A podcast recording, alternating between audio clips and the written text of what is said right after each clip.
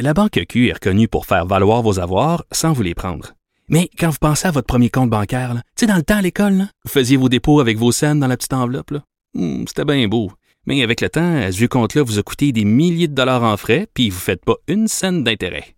Avec la Banque Q, vous obtenez des intérêts élevés et aucun frais sur vos services bancaires courants. Autrement dit, ça fait pas mal plus de scènes dans votre enveloppe, ça. Banque Q. Faites valoir vos avoirs. Visitez banqueq.ca pour en savoir plus. Gilles Proulx. Le où, quand, comment, qui, pourquoi ne s'applique pas sa ricanade? Parle, parle, parle, genre, genre, genre. Gilles Proulx. C'est ça qu'il manque tellement en matière de journalisme et d'information. Voici le commentaire de Gilles Proulx. Gilles, comment ça va?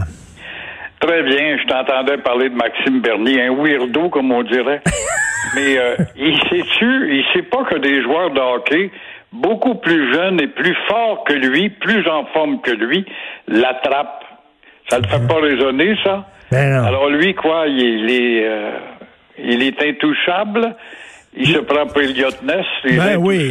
Puis euh, il, dit, euh, il, dit, je- il dit, je suis jeune, puis je suis en forme. Mais premièrement, il a 58 ans. On n'est pas si jeune que ça quand on a 58 ans. Et deuxièmement, euh, lui, il vient de la Beauce. Est-ce qu'il voit ce qui est en train de se passer en Beauce?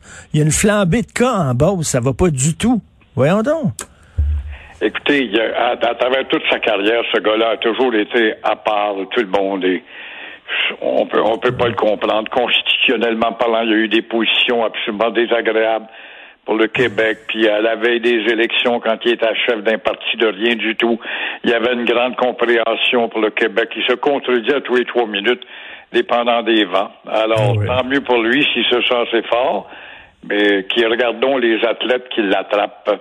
Euh, Et vous euh, avez là, parlé... des- des- On en a parlé tous les deux, des dénonciations. Michel Girard, justement, en parle.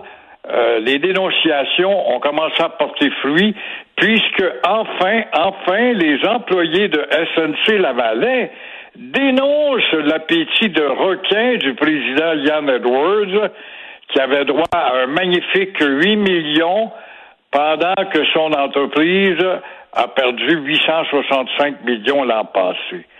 Et Edwards et ses cinq euh, complices ont beau dire, oui, oui, mais on avait donné l'exemple, on avait coupé de 20% les employés s'étaient fait couper de 10% eux. C'est drôle, les employés lui mettent sur le nez. On voit toujours pas la liquidité de ces 20% sur vos sommes astronomiques. Vous, les six, là.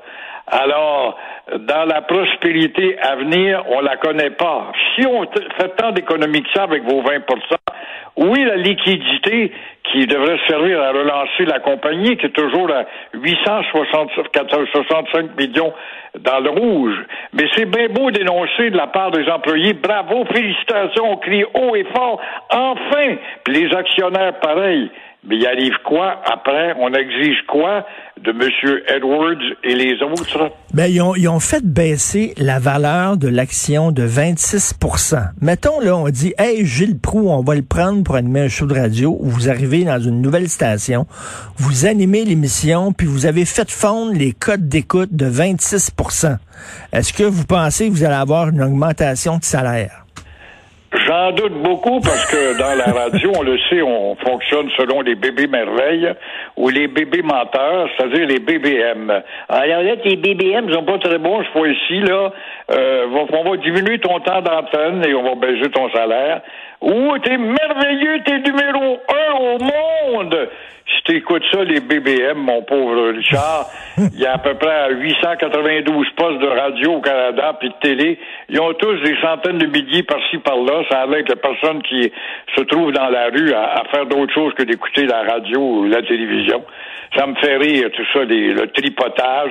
Mais effectivement, c'est un baromètre pour te punir ou te récompenser. ben, c'est ça, mais comment ça se fait, eux autres, qui ont fait baisser la valeur de les actions, donc ils ont mal fait leur job, et là, ils ont une augmentation de salaire. Incompréhensible. Moi, ça me dégoûte totalement.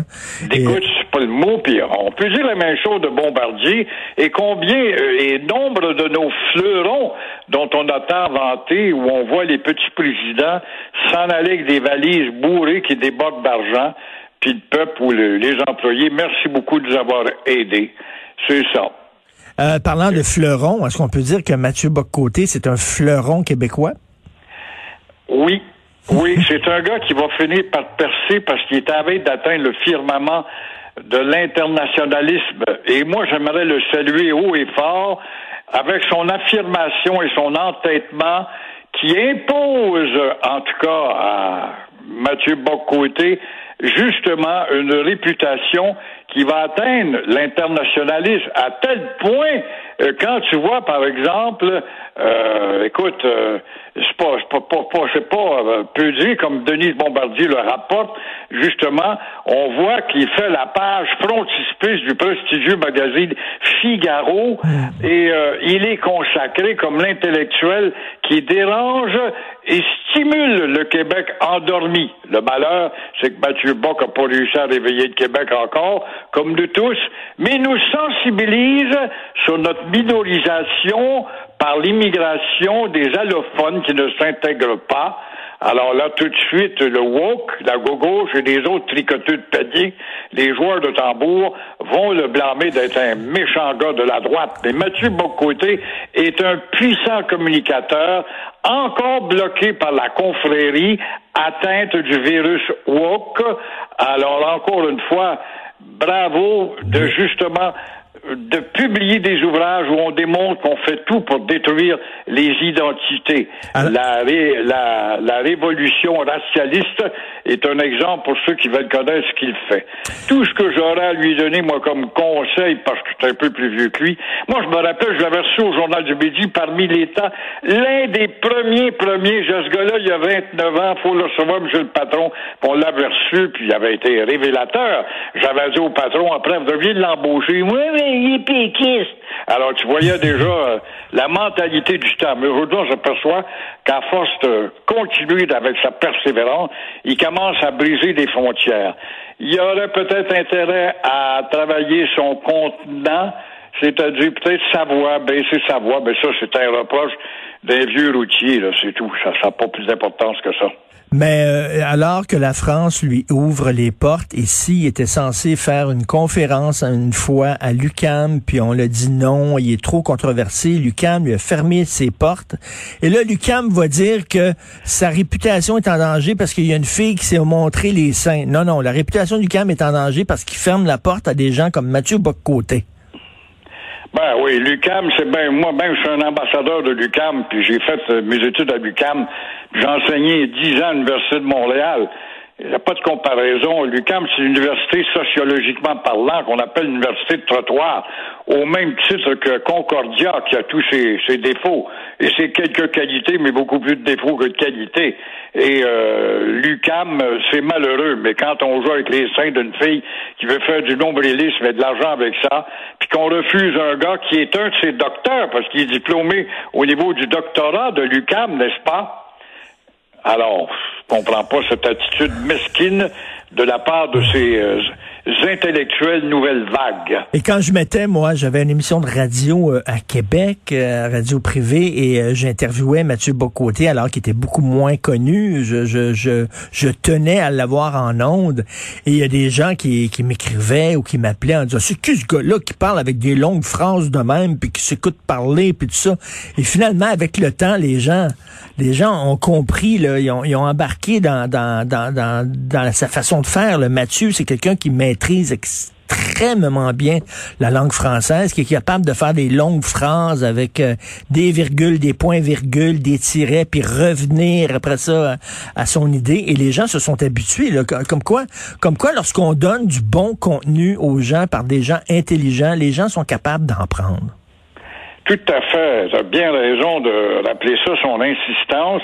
Et oh que oui, il est devenu euh, une autorité. Nous n'en avons plus d'élite au Québec. Avant, là, Richard, c'est assez longtemps que tu es dans le métier.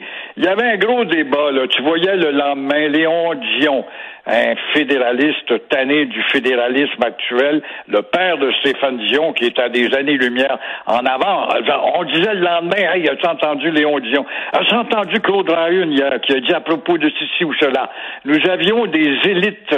Nous n'en avons plus. Et si lui peut pointer et devenir justement une élite affirmative, ben bienvenue et souhaitons qu'on va en multiplier d'autres qui vont prendre l'écran de l'actualité parce qu'on n'a personne, personne, personne pour nous éclairer vraiment. Alors, rapidement, Gilbert Rozon qui va se retrouver devant les tribunaux encore. Ben oui, il n'en a pas fini avec la justice. Et puis, euh, la très tenace Patricia Tulane, une femme que j'admire beaucoup. D'abord, c'est une grande amoureuse des animaux, premièrement. Elle va affronter Gilbert Rozon et euh, cette fois au civil, et elle l'accuse de l'avoir violé en 94. Elle va donc elle va euh, exposer ses mensonges et euh, il devra faire face à l'opinion publique pour une poursuite d'un million six. Roson, en tout cas, est obligé de constater que la partie n'est pas terminée pour lui, qui s'en était sorti avec un doute raisonnable, survenu il y a 40 ans, cette histoire-là avec le nombre de filles, enfin, plusieurs filles quand même. Alors face à un groupe de femmes qui avait été débouté, on se souvient. Alors nul doute, Roson est un gars à femmes, c'est pas un gars aux hommes. Merci beaucoup, merci Gilles, on se reparle demain, merci. Au revoir. Au revoir. Je viens de recevoir un, courriel, un texto. Je m'appelle, je dirais pas son nom, je m'appelle blabla, je suis relationniste. Euh, l'ancien maire de Montréal, Gérald Tremblay, vient de lancer un livre. J'ai pensé que ce serait une très bonne entrevue pour les francs-tireurs, que les francs-tireurs sont intéressés à le rencontrer. OK, quand tu es relationniste, la, la première chose qu'il faut que tu fasses, c'est savoir ce qui se passe dans le milieu des médias savoir qui tu contactes, savoir qu'est-ce qui se passe. Ça fait cinq mois les frontières n'existent plus. Ça n'existe plus, cette émission-là. C'est complètement retiré de l'affiche. Donc, monsieur le relationniste, ça serait le fun de remettre peut-être votre Rolodex un peu à jour. Merci.